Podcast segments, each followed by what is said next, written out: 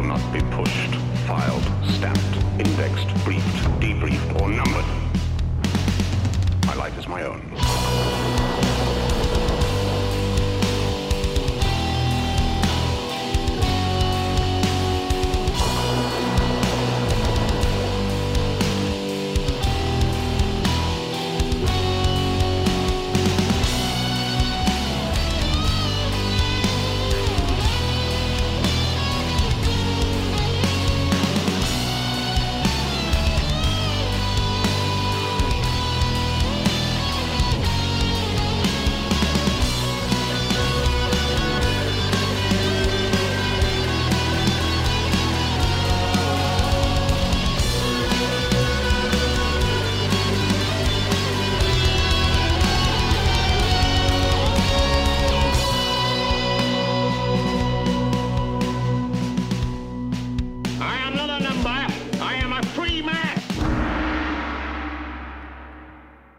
Salut tout le monde, bienvenue dans le podcast. Euh, mon Dieu, quoi, par où commencer?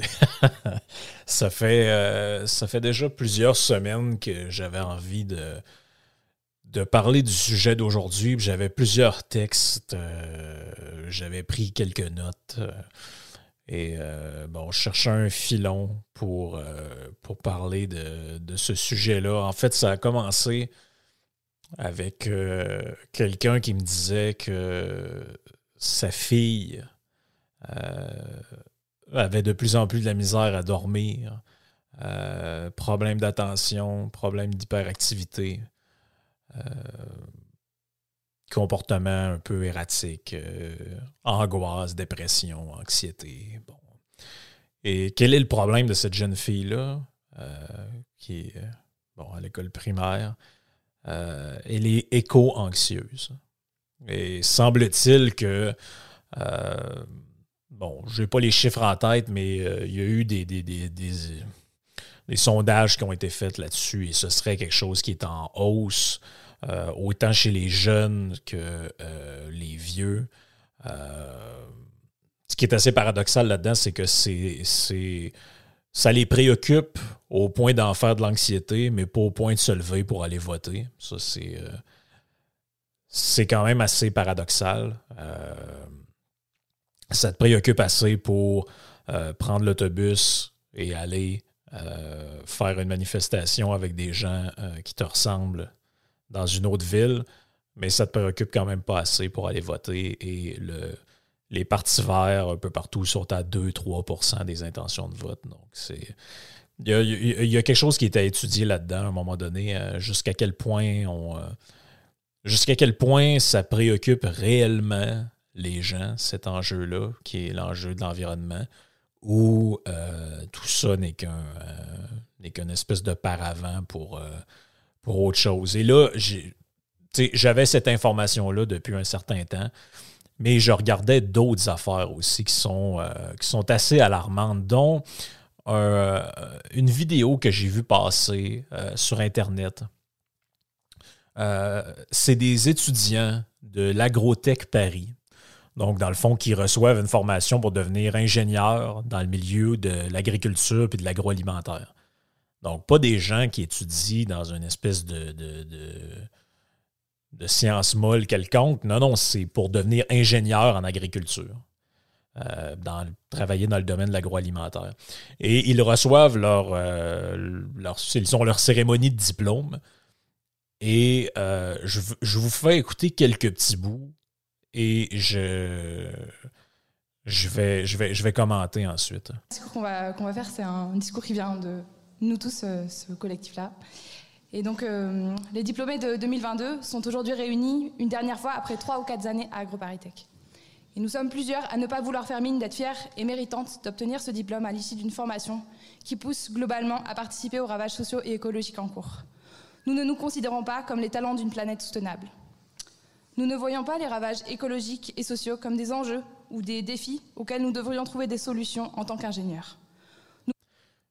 Ça, ça part déjà bien. là. Elle, elle- la jeune femme qui parle, elle pense que la formation qu'elle reçoit contribue au ravage de la nature, euh, la guerre contre, le vivant. là. c'est assez. on n'est pas, je veux on n'est pas dans un discours qui est modéré ici. On est dans un discours qui est quand même assez radical. Je continue un peu. Ne croyons pas que nous avons besoin de toutes les agricultures. Nous voyons plutôt que l'agro-industrie mène une guerre aux vivants et à la paysannerie partout sur Terre. Nous, ne voyons pas les sciences et techniques comme neutres et apolitiques. Nous pensons que l'innovation technologique ou les start-up ne sauveront rien d'autre que le capitalisme. OK, donc c'est. On est carrément dans le discours de la décroissance. C'est euh, euh, l'agroalimentaire, l'agro-industrie détruit le vivant, détruit la paysannerie sur Terre. L'innovation technologique et les startups. Une startup, c'est quoi? C'est une entreprise qui démarre. Ça, le seul but de ça, c'est de sauver le capitalisme. OK. Elle continue. Nous ne croyons ni au développement durable, ni à la croissance verte. La croissance verte, là, ça, c'est un c'est une expression qui est typique des milieux décroissants, c'est-à-dire eux se moquent de ça. La, non, non, l'idée qu'on peut faire du développement économique en respectant l'environnement, c'est impossible. C'est impossible. Ça n'existe pas. La seule manière de, faire quelque chose qui est bon pour l'environnement, c'est de décroître. Il faut absolument décroître, sinon on va tuer euh, la terre-mère. Ni à la transition écologique, une expression qui sous-entend que la société pourra devenir soutenable sans qu'on se débarrasse de l'ordre social dominant. Et là, il y a un autre gars qui va prendre la parole, qui, ça, vous allez voir, ça, va de mieux en mieux.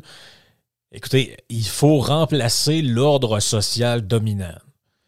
Et, je ne sais pas si vous vous rendez compte que des gens, des jeunes personnes commencent leurs études dans euh, une école d'agrotechnologie.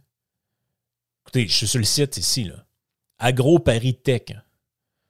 Euh, c'est une université euh, qui supposément fait de la recherche, regarde sur leur site, la valorisation des productions scientifiques, euh, agronomie, agro-biotechnologie industrielle, modélisation systémique appliquée aux ruminants, physiologie de la nutrition du comportement alimentaire activités, produits et territoires, euh, applied economics. Donc, c'est mathématiques et informatique appliquée. Donc, tu sais, je veux dire, c'est quand même. C'est quand même pas des gens qui font un bac en sociologie ou en anthropologie.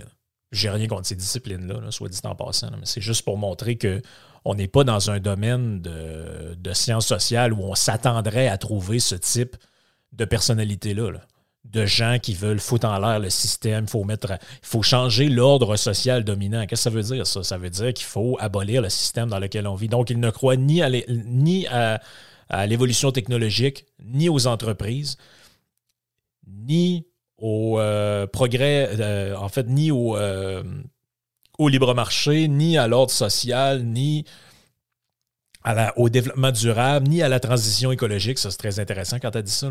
Il n'y a pas de. La transition écologique est impossible. Donc là, tu écoutes ça et tu te dis, ben, mais en réalité, qu'est-ce qui est, euh, qu'est-ce qui est possible? AgroParisTech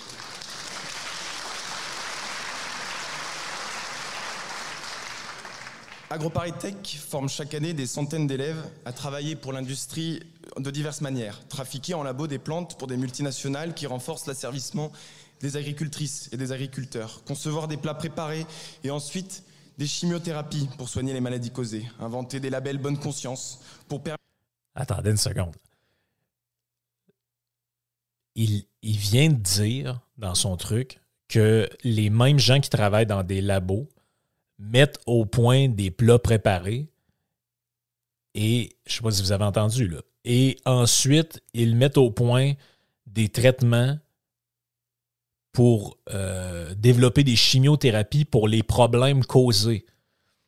Autrement dit, l'industrie agroalimentaire asservit les uns et rend malades les autres, puis elle fait ça de manière délibérée. C'est exprès. C'est carrément ça qui est dit. Au cadre de se croire héroïque en mangeant mieux que les autres, développer des énergies dites vertes qui permettent d'accélérer la numérisation de la société tout en polluant et en exploitant à l'autre bout du monde. OK, donc dans le fond, tout ce qu'on fait là, par rapport au, télétravail et à toutes ces choses-là, c'est en réalité, on, augmente le fonctionnement de certains serveurs, puis euh, ça fait de la pollution ailleurs, puis euh, on asservit les gens, c'est ça. Pondre des rapports RSE d'autant plus longs et délirants que les crimes qu'ils masquent sont scandaleux. Ou encore compter des grenouilles et des papillons pour que les bétonneurs puissent les faire disparaître légalement. Ces jobs sont destructeurs et les choisir, c'est nuire en servant les intérêts de quelques-uns. C'est pourtant ces débouchés qui nous ont été présentés tout au long de notre cursus à AgroParisTech. En revanche, on ne nous a jamais parlé de, des diplômés qui considèrent que ces métiers font davantage partie des problèmes que des solutions et qui ont choisi de déserter. Donc là, puis là, je ne vous passerai pas l'audio qui dure 7 minutes 35 au complet. Je suis juste rendu à 2 minutes 30. Et cette personne, il, raconte qu'eux, ils ont l'intention, ils viennent de se taper, je ne sais pas, 3-4 ans d'université, et ils vont déserter leur formation parce que leur formation d'ingénieur en environnement les amène à. Euh, bref, à, détruire le monde en réalité. À, détruire le monde. Mais ça, c'est. Il y a quand même quelque chose là-dedans qui est, qui qui épeurant. C'est-à-dire que tu as toute une génération de jeunes qui arrivent. je, ne les juge pas, là. Mais ces gens-là, euh, ils sont dans une espèce de, de mythologie du retour à la Terre un discours qui, euh, bon, ça il y a une espèce d'idéalisation euh, du foin et de la campagne là-dedans, la, la, proximité, le, le, petit. Hein, c'est comme l'éloge du petit. C'est tout ce qui est gros et par définition mal. Euh, cette micro-brasserie qui a été achetée par un plus gros, donc qui a été dénaturé, donc ils vont détruire le produit. Éventuellement, le produit va vous donner le cancer. Et après ça, on vous a donné le cancer pour éventuellement vous faire manger des médicaments qui ont été... Euh, euh, qui ont été. En fait, il y, a, une forme de conspirationnisme là-dedans qui. Puis je le sais que ce mot-là est galvaudé, je ne veux pas l'employer euh, à toutes les sauces non plus. Mais il y a une forme de vision paranoïaque, en fait, de la réalité. Euh, chez ces gens-là qui, je ne sais pas si eux souffrent d'éco-anxiété, mais manifestement, les gens qui se nourrissent de ce discours-là peuvent finir par en souffrir. Et c'est symptomatique d'une génération où une bonne partie des gens qui la composent arrivent devant euh, l'idée de joindre la population active euh, avec euh, le bric-à-bras enclenché et les deux pieds sur le break. pour le dire en bon québécois. C'est-à-dire que j'arrive au monde, et au moment où je devrais avoir comme valeur euh, fondamentale en arrivant au monde réel, d'avoir les mêmes aspirations que n'importe quel humain normal a eu depuis le début des temps, depuis le début de l'humanité, c'est-à-dire de faire vie commune avec quelqu'un, de faire des enfants, de fonder une famille et de léguer quelque chose aux générations euh, suivantes, de, de, bâtir un patrimoine, de bâtir quelque chose ces gens-là sortent de l'école, veulent déserter leur propre métier, leur propre segment de marché. Ils, veulent, ils ne veulent plus faire d'enfants parce qu'il y a trop de monde sur Terre. Ils ne voient pas rien de positif dans l'avenir. Et le, le, plus paradoxal de tout ça, c'est que ces gens-là, je suis à peu près certain qu'ils se considèrent comme de jeunes progressistes, alors qu'en réalité, j'ai rarement vu un discours. en fait, de toute l'histoire de l'humanité, il n'y a jamais eu un discours aussi réactionnaire que ce discours-là. C'est-à-dire que tout le progrès que vous pensez avoir accompli, depuis l'ouverture des mines de charbon et euh, des, chemins de fer, dans le fond, en réalité, on a tout fait ça pour rien. On a absolument tout fait ça pour rien. On n'a jamais, euh, on n'a jamais euh, progressé, les humains, parce que, bon, euh, tout ce qu'on a fait, c'était dans la mauvaise voie. On aurait dû rester euh, avec la chèvre et le chou dans le champ, avec notre nature. En fait, en, fait, ça, en fait, savez-vous à quoi ça me fait penser? Ça me fait penser à ce qu'on appelle le communisme primitif. Donc, le communisme primitif, ça, tu ça entre autres chez des auteurs comme Francis Cousin, qui est un marxiste français, ou un marxien. on ne s'obstinera pas sur la terminologie. Mais c'est-à-dire que comme ces gens-là ont vu l'échec du communisme étatique avec le, la, planification centrale, les goulags, toute la patente, ils se sont dit, non, en réalité, les gens ont mal compris Marx. la vraie idée du marxisme, c'est de revenir en fait, c'est d'une manière ou d'une autre revenir à l'état pré-capitaliste dans lequel l'homme, euh, c'est presque le bon sauvage de Jean-Jacques Rousseau, c'est dans lequel l'homme vivait avant l'argent, avant les possessions matérielles, quand il, quand il était euh, dans l'être au lieu de l'avoir et où ils vivaient en harmonie les uns les autres. En fait, un passé complètement idyllique qui n'a jamais existé, en soit dit en passant. Il n'y a jamais eu de communisme primitif où les gens vivaient avec une, euh, avec une feuille pour leur cacher le sexe pendant qu'ils couraient dans des prés avec euh, la musique de gladiateur euh, Now We Are Free qui joue en arrière. Ça, c'est jamais arrivé. C'est, en fait, c'est une, c'est une, c'est une métaphysique du passé qui est complètement illusoire c'est qui, est complètement euh, illusoire.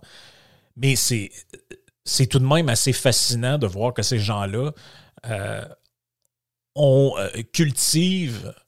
Et là, il y a deux, il y a deux choses là-dedans. C'est-à-dire qu'il y a des gens qui vivent sincèrement et malheureusement ce sentiment-là de tout est perdu, tout est en fait, cette espèce de défaitisme-là, cette espèce de, de, de de progressisme, en fait, hein, mais c'est un, un, défaitisme fondamental, c'est une abdication par rapport au but de l'humanité. C'est un. Euh, c'est une espèce de, de, de, repli, en fait. Euh, néo-survivaliste ou je ne sais pas trop quoi. Là. Ils, attendent, en fait, ces gens-là. Euh, il y a une dimension religieuse là-dedans. C'est ça que je veux dire. Il y a une dimension carrément religieuse. Donc, c'est une anxiété qui a euh, une dimension qu'on appelle, appelle en théologie eschatologique. Euh, qu'est-ce que ça veut dire? C'est l'eschatologie, euh, c'est un mot qui vient du grec ancien qui veut dire discours sur la fin du monde ou sur la fin des temps. Et ça, c'est dans à peu près toutes les religions, l'idée de, d'événements historiques ou d'événements de, de l'action humaine qui mène à l'ultime destinée du genre humain, qui serait une espèce de fin du monde. C'est dans le folklore, c'est dans les textes sacrés, c'est partout. La plupart des religions monothéistes ont, euh, ont ce type de discours-là, le jugement dernier, l'apocalypse, euh, la résurrection de la chair. Euh, il y a ça un peu partout. Il y a ça chez les Juifs où il y a différentes euh, époques successives où on arrive à. Euh, ben, en fait, euh, il y a plusieurs étapes. Bon, tu as la guerre de Gog et Magog, c'est-à-dire la guerre entre Israël et les, autres nations qui, sont prophétisées par des, prophètes de l'Ancien Testament, dont Zacharie. Et en fait, c'est ce qu'on appelle l'Armageddon. Donc, ça, il y a ça dans ça. Dans le, christianisme, il y a ça aussi. Dans le Nouveau Testament, donc judaïsme, Ancien Testament, christianisme, Nouveau Testament, euh, c'est la fin du monde. C'est quoi? C'est l'avènement, le second avènement du Christ. En fait, euh, dans l'Apocalypse de Saint Jean, il y a un combat entre le bien et le mal, et c'est là qu'au jugement dernier, Jésus-Christ revient et redescend sur terre. Ça, c'est, si vous voulez, euh, euh, je pense que c'est important de s'intéresser à ce genre de truc-là parce que ça nous montre en fait le côté presque intemporel et éternel de ce type de discours-là. Dans la religion euh, musulmane, il y a ça aussi. Dans certaines sourates, il y a une espèce de, de, discours également de, de fin du monde il y a des événements qui, euh, qui se produisent dans cette, dans, cette culture-là qui sont à teneur euh, apocalyptique, évidemment. Euh, bon, avec la, résurrection des morts, le jugement final. Donc, il y a toujours un peu cette, cette idée-là. C'est présent dans le bouddhisme aussi. c'est présent dans le, c'est présent en fait dans pratiquement tout et c'est présent dans tout ce qu'on appelle tout ce qu'on appelle le New Age et euh, ce que Mathieu Bock-Côté appelait, je pense à juste titre à un moment donné, les nouvelles religions urbaines. C'est-à-dire tout ce qui est, euh, bon, vous vous souvenez, la, fin du monde en 2012, le calendrier Maya, euh, la, symbolique apocalyptique, en fait, toutes ces, nouvelles religions urbaines, là, et jusqu'à une certaine limite, le, survivalisme et l'écologisme fait partie de ces, affaires-là. cest à dire qu'il y a un récit qui explique bon, comment le monde fonctionne. Il y a un récit qui ordonne le monde et il y a un élément déclencheur qui arrive tout le temps à un moment donné. Bon, ben, dans, le, dans, la, dans la mythologie environnementaliste, c'est la crise. Bon, là, il y a une crise climatique qui, euh, qui apparaît. Et en fait, ce qui, ce qui est un peu paradoxal dans le discours de ces gens-là, c'est qu'il n'y a jamais. Ils jouent constamment sur l'ambiguïté de c'est inévitable, mais il faut faire quelque chose. Et ça, c'est ça, je pense que c'est la principale faiblesse de ce discours-là. C'est d'un côté, ils vont vous dire c'est inévitable, il n'y a rien à faire, il est déjà trop tard, on a passé le point de non-retour, euh, on est désormais trop loin. Et, mais ils vont quand même vous dire qu'il faut jeter à terre la société, qu'il faut repartir sur des nouvelles bases, fonder l'écosocialisme et ce genre de trucs-là. D'ailleurs, c'est c'est un des paradoxes fondamentaux que j'avais euh, pointé du doigt dans le discours de la décroissance, c'est que les décroissants ne font en permanence que prédire une crise, une crise qui euh, mettrait fin finalement au capitalisme et qui, euh, où après des cendres du système qui s'est effondré, on pourrait faire renaître tel un phénix le l'éco-socialisme basé sur la, frugalité volontaire et ce genre de conneries-là. Mais en réalité, euh, la menace, elle est en même temps euh, inévitable, mais évitable. Et là, tu te dis, OK, bon, parfait. Euh, et là, et, pourquoi je dis qu'elle est en même temps inévitable et évitable, c'est qu'ils d'un côté, ils vous disent, ben, on s'en va vers là, de toute façon, c'est ça que ça va aller. ils ont une, une formule assez intéressante pour ça. Ils disent, il faut la décroissance choisie plutôt que la décroissance subie. C'est-à-dire, le monde va s'effondrer de toute manière, que vous le vouliez ou non. Donc, aussi bien choisir d'aller dedans. Donc, aussi bien, dans le fond, vous en allez dans le mur, aussi bien appuyer sur l'accélérateur pour aller dedans plus vite. Ça fait quand même beaucoup de sens quand on y réfléchit euh, de manière logique. Pourquoi pas changer de direction? Mais non, allons dedans plus vite. Et ce qui explique, c'est euh, c'est réellement ça. C'est-à-dire, tout va s'effondrer, tout va péter. Vous allez être dans une espèce d'apocalypse euh, économico-environnemental euh, où bon, la mer déborde, les gens meurent de faim, etc. Et au travers de tout ça, on va instaurer une belle société éco-responsable, éco-socialiste où tout le monde, l'argent n'existera plus, tout le monde va vivre d'amour et d'allégresse. Tiens donc, comme dans l'espèce de communisme primitif dont je parlais précédemment. Mais ce discours-là, éco-anxieux, avec l'espèce de retour justement d'angoisse de type euh, eschatologique. Et pourquoi je dis ça, c'est que c'est, ça dépasse le seuil de la sensibilisation individuelle et collective. En fait, c'est que ça, ça, amène euh, à une espèce de, de surprise de conscience qui euh, contribue à l'idée que le monde dans lequel vous vivez s'effondre sous vos yeux et par votre faute. Soit par votre faute, par votre inaction, ou par votre action, ou par votre complicité. Et ça, clairement, ça crée un sentiment très négatif à l'intérieur des gens qui adhèrent au discours ça crée une anxiété, ça crée une, euh, une culpabilité, ça crée une haine de soi, en fait. En fait, donc, les, gens qui subissent ce discours-là de manière euh, euh, de, manière continue et qui sont en continuellement soumis à ce genre de discours-là, ça crée chez eux une espèce de cortège de culpabilité, d'auto-reproche, d'une genre justement d'angoisse eschatologique où l'individu a l'impression d'être impuissant face à une réalité, mais en même temps qu'il est impuissant, il a l'impression que cette réalité-là est... Euh, il a l'impression que son impuissance, en fait, c'est aussi de sa faute. Donc, c'est impuissant, mais c'est de ta faute si ce que ça arrive. Donc, tu sais pas quoi faire.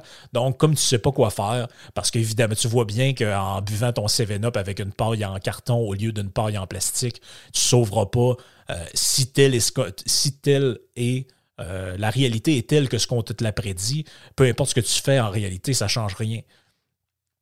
Donc, le, en fait, la cause de l'angoisse là-dedans, est-elle réellement la, dégradation de, la planète ou cette exposition-là permanente à des informations bon, euh, contradictoires et aussi difficile à, à agréger de manière rationnelle. C'est-à-dire que, bon, quand on te présente un discours apocalyptique, c'est difficile de mettre de la nuance là-dedans et de dire, ouais, attendez une seconde, là. Puis, ouais, puis ça, ça ne me concerne pas. Moi, j'ai jamais fait ça. Euh, ce qui amène un peu à l'idée de comment on fait pour gérer, en fait, ce. C'est en fait, pour le dire dans, mes mots, puis c'est pas, euh, pas parfait ce que je raconte parce que c'est une réflexion qui est en, développement dans ma tête. Je, vous la partage en même temps que je la formule pour moi-même. Euh, dépasser ces angoisses par des gestes monomaniaques, euh, ça peut fonctionner pour des gens, mais je suis pas sûr que ça fonctionne pour tout le monde. C'est-à-dire que des gens qui vivent de l'éco-anxiété et que leur manière de contrôler ça, c'est d'essayer d'avoir un emprise sur leur quotidien au point tel qu'ils vont trier les attaches à pain en carton dans des petits sacs pour aller les mettre dans un plus gros sac qui lui-même va se, euh, ramasser euh, au, recyclage et qu'avec ça, on est dans leur tête, ils s'imaginent qu'on va recréer des boîtes de carton. Euh, ça crée aussi d'autres problèmes parce que tu peux tomber rapidement. Euh, puis ça, ça me fait penser en fait à une anecdote de mon entourage qui, est devenu un peu, un peu un running gag. C'est un de mes amis qui avait eu une prise de bec avec son ex-blonde avait une avait une, amie qui était, euh, qui était réellement éco-anxieuse. Puis euh, toute sa vie était basée sur ces, espèces d'éco-gestes-là. L'engagement perpétuel et permanent à essayer d'apporter une différence à quelque chose euh, pour essayer de se déculpabiliser d'une culpabilité qu'on t'a implantée en fait par ce discours-là qui est, permanent, qui crée vraiment un, une genre de, distorsion cognitive puis de, de, psychopathologie absolument délétère. Eh bien, elle, elle lui avait pété un plomb parce qu'il avait mis une canette de, Pepsi ou je ne sais plus trop quoi de bière aux poubelles parce que, bon, le bac de recyclage, il l'avait oublié ailleurs ou je sais pas trop. Et en fait, c'est presque comme si son univers s'était effondré devant elle. Euh, et, et cela, ça amène en fait à des comportements qui sont complètement erratiques. Euh, je veux dire, la, réaction au geste n'a aucun lien de causalité avec l'importance ou la gravité du geste. En fait, euh, je pense qu'il aurait pu y voler 1000 pièces il y aurait eu une moins grosse réaction que la canette dans la poubelle. Donc, c'est. Euh, c'est un phénomène quand même qui est assez, euh, assez intriguant, assez perplexant, assez intéressant. Et honnêtement, je ne pense pas qu'il y a autre chose à faire pour, euh, pour se sortir de ça que d'essayer de mettre un peu de perspective là-dedans. Et je lisais un excellent texte de, quelqu'un dont j'ai déjà parlé qui s'appelle Michael Schellenberger, qui a publié il y a quelques jours, qui s'appelle Le narcissisme de l'apocalypse, ou pourquoi certaines personnes sont-elles plus enclines à voir le changement climatique comme apocalyptique que les autres. Et là, il dit dedans, je, lis la première partie du texte, depuis la fin de la guerre froide, les décideurs politiques, les journalistes et les militants ont souligné la fonte des glaciers, la mort des coraux et des inondations mortelles comme des signes de l'apocalypse. Dans 15 ans, a déclaré Al Gore en 2006 à propos du parc national des glaciers, c'est le parc qui sera autrefois connu sous le nom de glacier. En 2017, CNN et bien d'autres ont rapporté le changement climatique tue la grande barrière de corail. Et en mai dernier, le Newsweek a rapporté que les villes se préparent aux inondations apocalyptiques alors que le nouvel âge des super tempêtes se prépare, tandis que la National Oceanic Atmospheric Administration a mis en garde contre une saison des ouragans atlantiques au-dessus de la normale. Mais qu'est-ce qui s'est passé? En 2019, les responsables du parc des glaciers ont commencé à supprimer les panneaux des visiteurs qui disaient que les, glaciers allaient tous disparaître d'ici 2020. Pourquoi? Parce que les glaciers étaient encore là. Oh oui, on réduit depuis 1915. Oh oui, ils sont plus aussi gros qu'ils étaient. Ils sont encore là. Le discours apocalyptique s'était trompé. En 2022, les scientifiques, qu'est-ce qu'ils ont fait? Ils ont mesuré euh, la grande barrière de corail. Ils ont mesuré. Et finalement, ils ont mesuré plus de coraux qu'à n'importe quel moment depuis qu'ils ont commencé à, la surveiller depuis 1986. Vous ne me croyez pas? J'ai l'article en avant des yeux. J'ai l'article directement devant moi du Australian Institute of Marine Science du gouvernement australien. J'imagine que ça doit être des complotistes ou des, euh, climato-négationnistes. The northern and central Great Barrier Reef have recorded their highest amount of coral cover since the Australian Institute Marine Science began monitoring 36 years ago. Je vous mettrai le lien dans la description du podcast. Non seulement les décès et les dommages causés par les inondations ont diminué dans le monde, ça c'est vrai, mais pour la première fois en 25 ans, il n'y a pas eu d'ouragan dans l'Atlantique au mois d'août. C'était la première fois en 25 ans. Évidemment, personne ne va vous en parler. Puis comme le rappelle Schellenberger, ça, moi, je ne juge pas de ces trucs-là parce que je ne le sais pas. Je ne suis pas scientifique. Mais lui, ce qu'il dit, il dit Oh oui, les changements climatiques sont réels. Oui, ça a des impacts réels sur le monde. Ben oui, si on prend les 37 glaciers du Parc national des glaciers, des glaciers ils ont perdu à peu près 34% de leur surface entre 1965 et aujourd'hui. Le nombre de lacs euh, glaciaires euh, dans le monde entier qui menacent de s'inonder a augmenté aussi. C'est vrai aussi que les températures plus chaudes de l'eau puis les vagues de chaleur provoquent ou peuvent, provoquer la mort du corail. Bon, euh, effectivement, et il existe aussi des preuves que les précipitations plus fortes se produisent au niveau mondial, ce qui contribue aux inondations. Et c'est vrai aussi qu'on prévoit que les ouragans risquent probablement de euh, devenir en réalité moins fréquents dans l'avenir. Et ça, c'est, euh, j'ai la référence devant moi, c'est sur le site Environmental Progress tu vois d'autres euh, d'autres climato-sceptiques probablement. Et ils ont toutes les références là-dessus. Vous pouvez voir. Ils expliquent la, toutes les données, vous pouvez les voir. Global Annual Death Rate from Natural Disaster by Decades. Il meurt beaucoup moins de gens aujourd'hui qui en mouraient dans les années 20, 30, 40, 50, 60 de catastrophes climatiques qui en meurent aujourd'hui. Beaucoup moins.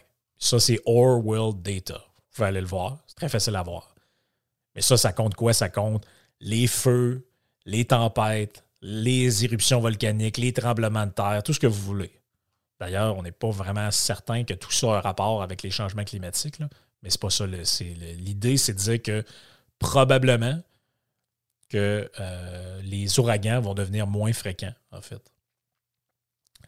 Et Schallenberger dit en fait, il n'y a aucune base scientifique pour l'allégation d'apocalypse climatique. L'ONU, en fait, prévoit que pour l'alimentation et l'agriculture, euh, les agriculteurs des régions les plus pauvres du monde, comme l'Afrique subsaharienne, en fait, pourraient avoir une augmentation de 40% du rendement de leur culture s'il y avait accès aux engrais, à l'irrigation, à la mécanisation, en fait, s'ils se développaient. C'est ça leur problème. Même à des niveaux, des niveaux assez, pour ne pas dire très élevés de, réchauffement.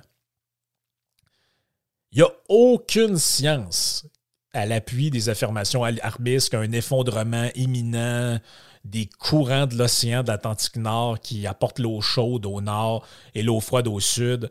Il y a un genre de point de basculement. Tout ça, il n'y a, absolument rien là-dessus. Il n'y a pas de science derrière euh, cette chose-là.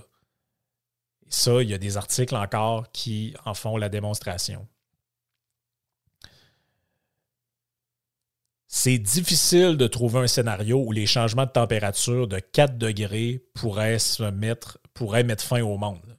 C'est. Ça va aller, là.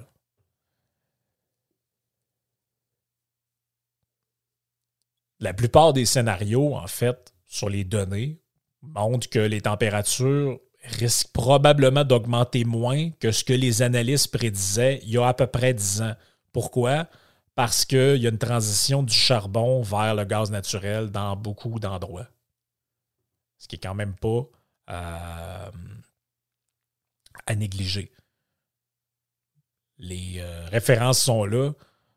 Matthew Burgess, Justin Roger Peak, ils ont écrit un article qui s'appelle Plausible 2005-2050 Emission Scenario Project Between 2 Degree and 3 Degree of Warming by 2100.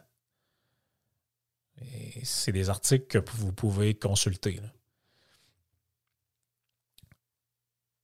Malgré tout ça, malgré la réalité, qui est quoi? Je le répète, changement climatique existe, il y a des glaciers, effectivement, qui perdent de leur, euh, importance. Tout ça est vrai, là. Mais il n'y a pas de catastrophe, de crise, d'urgence, de fin du monde. C'est pas vrai. Ce n'est pas vrai.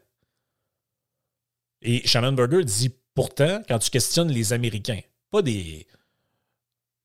Les Américains, hein? Sais, eux autres, pas du monde bright, bright, bright, là, si on en croit bien des gens qui commandent sur les Américains. Ben, ces gens-là, 36% d'entre eux pensent que les changements climatiques vont rendre la Terre inhabitable. 31% d'entre eux pensent que le changement climatique va conduire à l'extinction de l'humanité. Ces craintes-là, apocalyptiques, là, ils sont concentrés essentiellement vers les voteurs, on va dire les liberals, c'est-à-dire les, euh, les démocrates. Mais quand même, 30% des républicains sont d'accord avec la fausse déclaration suivante. Le changement climatique augmente le coût des catastrophes naturelles en pourcentage du PIB.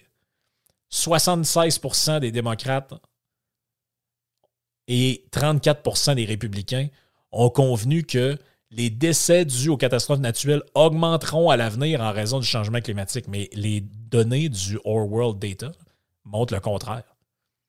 Parce que comme l'expliquait Vincent Gelozo dans un texte, vous êtes sur un bateau, il y a deux vents qui soufflent. Oui, le vent des, euh, des changements climatiques vous souffle d'en face, mais le vent du progrès, lui, vous souffle dans le dos.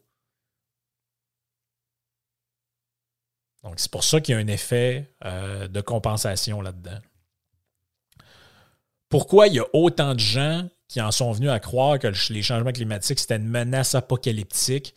Malgré que, puis ça, moi, je l'avais déjà expérimenté par moi-même, quand tu vas lire vraiment, à chaque fois qu'un journaliste parle d'un article supposément scientifique sur ces choses-là, quand tu vas le lire, tu te dis, ah, ben finalement, c'est beaucoup plus nuancé que ce qui est écrit dans le journal. Ah, tiens donc. Tiens donc. Pourquoi c'est comme ça? Mais ben, c'est ça la grande question là-dedans. Lui, il parle d'une forme de, de lui, en fait, il parle d'une forme de, de narcissisme qui. Euh, je ne sais pas si l'analyse de Schellenberger me, satisfait là-dedans. En fait, il voit le fait que beaucoup de gens adhèrent à ça un peu comme on adhère à d'autres thèses, euh, politiquement à la mode, socialement à la mode, sans égard à la réalité des faits. Par exemple, Black Lives Matter. Quand on lit les, euh, les statements que les gens qui adhèrent à cette mouvance-là font, c'est rempli de bonnes intentions. C'est rempli de bonnes, de bonnes, euh, de, bonnes résolutions. Le problème, c'est qu'ils partent, on dirait, du principe que ça n'a jamais été aussi pire que ça aux États-Unis. Alors que si on regarde les indices concrets, le nombre de personnes qui sont abattues chaque année, le nombre de personnes qui sont dans des prisons, euh, le nombre de policiers blancs versus noirs dans telle situation, l'accès à l'école, le taux de diplomation. En réalité, ça n'a jamais été aussi bien qu'aujourd'hui pour les, euh, les Afro-Américains. La situation est beaucoup mieux aujourd'hui qu'elle l'était en 1950, 1960, 1970. Mais c'est un peu la même chose avec l'environnement. C'est-à-dire que quand tu regardes les, le data, puis je vous mettrai les liens en description du podcast, en, particulier sur les catastrophes naturelles, c'est des, graphiques en fait qui laissent aucune place à l'interprétation. Il n'y a aucune place à l'interprétation là-dedans. Le graphique du All World Data, je l'ai encore devant mes yeux. Global Annual Death Rate from Natural Disaster by Decades. Vous pouvez aller voir ça. Our World Data. C'est. C'est une pente de ski. Oui, il y a une petite augmentation par rapport aux années 90, mais c'est par rapport à ce que c'était dans les années 20, 30, même les années 1900, ça n'a rien à voir. Ça n'a rien à voir. Donc, l'idée que tout le monde va mourir dans des feux de forêt, puis des inondations, puis des tremblements de terre, c'est complètement faux. Là. Donc, en fait, ce sentiment-là, de, comme je dis, ma réflexion là-dessus n'est pas, euh, pas à 100% terminée, et n'est pas coulée dans le béton. C'est un, truc qui est en progrès là-dedans. Euh, dans, dans, le cheminement que j'essaye de faire par rapport à cette question-là. C'est pour ça que j'en parle dans un podcast, pour mettre des mots sur des idées euh, que j'ai qui sont pas, sont pas formulées aussi bien que je voudrais qu'elles le soient. Mais cette éco-anxiété-là, d'un, me semble extrêmement, extrêmement euh, euh, artificiellement alimenté par une, en fait, il y, a, un, problème réel qui est instrumentalisé par des gens qui le qui vont euh, l'exacerber, qui vont le présenter sur un angle qui est tellement angoissant, délirant. Euh, si vous voulez, en fait, c'est comme les gens qui parlent en fait, il y a des gens qui. Euh, il y a des gens, si vous, si vous allez dans certaines mouvances européennes, il y a des gens qui ont peur que leur. Euh, en fait, il y a des gens qui disent euh, d'ici 10-15 ans, on va être complètement grand remplacé et il n'existera plus aucun Français de souche, aucun Allemand de souche parce qu'il va y avoir que des immigrés, on va être islamisé de force, etc. Mais là, tu te dis, ben, effectivement, il y a des mouvements de population. Effectivement, la part de gens du issus de l'immigration ont augmenté, ça c'est vrai. Effectivement, il y a un pourcentage de, ces gens-là qui ont une autre religion que la vôtre. Par contre, les, prévisions qui sont faites sont complètement délirantes l'idée que dans 10 ans, tout ça, il n'y aura plus de français, puis euh, de la, ça va être perdu. Un peu d'ailleurs comme les gens qui ont une vision apocalyptique du français au Québec. Ça fait 400 ans qu'on est là, mais tu les écoutes parler et ça prend absolument maintenant des mesures féroces et euh, extrêmement liberticides pour euh, inverser la tendance. Sinon, ça va être perdu, puis on va devenir la Louisiane. En fait, l'eschatologie le, caribou est un peu le pendant identitaire de ce qu'est l'éco-anxiété en réalité à l'environnement. C'est qu'on est face à deux discours de fin du monde. Quand je dis fin du monde, c'est métaphorique. Je ne dis pas que l'univers, la Terre va arrêter de tourner et que le Soleil va exploser. C'est pas ça que je dis. C'est qu'il y a la fin d'un monde. Il y a la fin d'une réalité. Dans un cas, c'est la réalité de la Terre où il fait bon vivre, et dans l'autre, c'est la réalité du Québec francophone euh, où la vie se passe en français. Et là, tout d'un coup, ça, ça va disparaître. Euh, tous les démographes le disent, tous les gens s'accordent là-dessus. Et là, tu essayes, en fait, quand tu vas voir le data, tu te dis, bon, OK, mais quand même 80% des immigrants qui arrivent, qui vivent à Montréal, sont capables d'entretenir une conversation minimale en français. Ça me semble pas être ce que j'appelle une disparition programmée de masse. Non, non, non, mais c'est pas grave. Il y a, euh, on va être la Louisiane dans pas long. Mais ça, c'est la même chose, en fait. C'est le même type de discours. C'est le même, la peur d'une espèce de, de, la peur irrationnelle basée sur un fond de, toujours un fond de réalité qui peut être mesurable, observable, mais qui est tellement exacerbé. Dont, euh, puis, le but de ça, c'est instrumentaliser ce discours-là pour générer un sentiment d'urgence et aussi un sentiment de culpabilité. Parce que comme dans, dans, dans, dans le cas de l'environnement, le cas identitaire, ben c'est là, vous faites rien, vous, pour, euh, pour régler ce problème-là, mais quand quelqu'un vous parle en anglais, vous devriez le reprendre, vous devriez imposer votre langue, vous devriez forcer vos enfants à aller à l'école en français euh, pour leurs études, vous devriez pas quitter le Québec, vous devriez euh, vénérer notre culture. Vous écoutez pas de Gilles Vigneault, vous, et vous, vous aimez pas le cinéma québécois, shame on you, vous devriez vous sentir coupable parce que vous êtes complice de la disparition de notre belle nation et euh, de, du fait français en Amérique, etc. etc. Donc, c'est un peu. Euh, un peu la réflexion que j'ai là-dessus en ce moment. J'espère que ça va alimenter la vôtre. J'espère que ça va vous faire avancer parce que c'est un peu euh, ensemble qu'on qu'on avance tout le monde. Là, je cherche mon jingle pendant que je vous parle. Mais c'est un peu comme ça, j'allais dire, qu'on avance ensemble et euh, qu'on peut se faire une tête sur un problème, sur un, une réflexion qui, à mon avis, est, incontournable. Fait que réfléchissez à ça, puis euh, ben, on se reparle dans un prochain podcast. Ciao!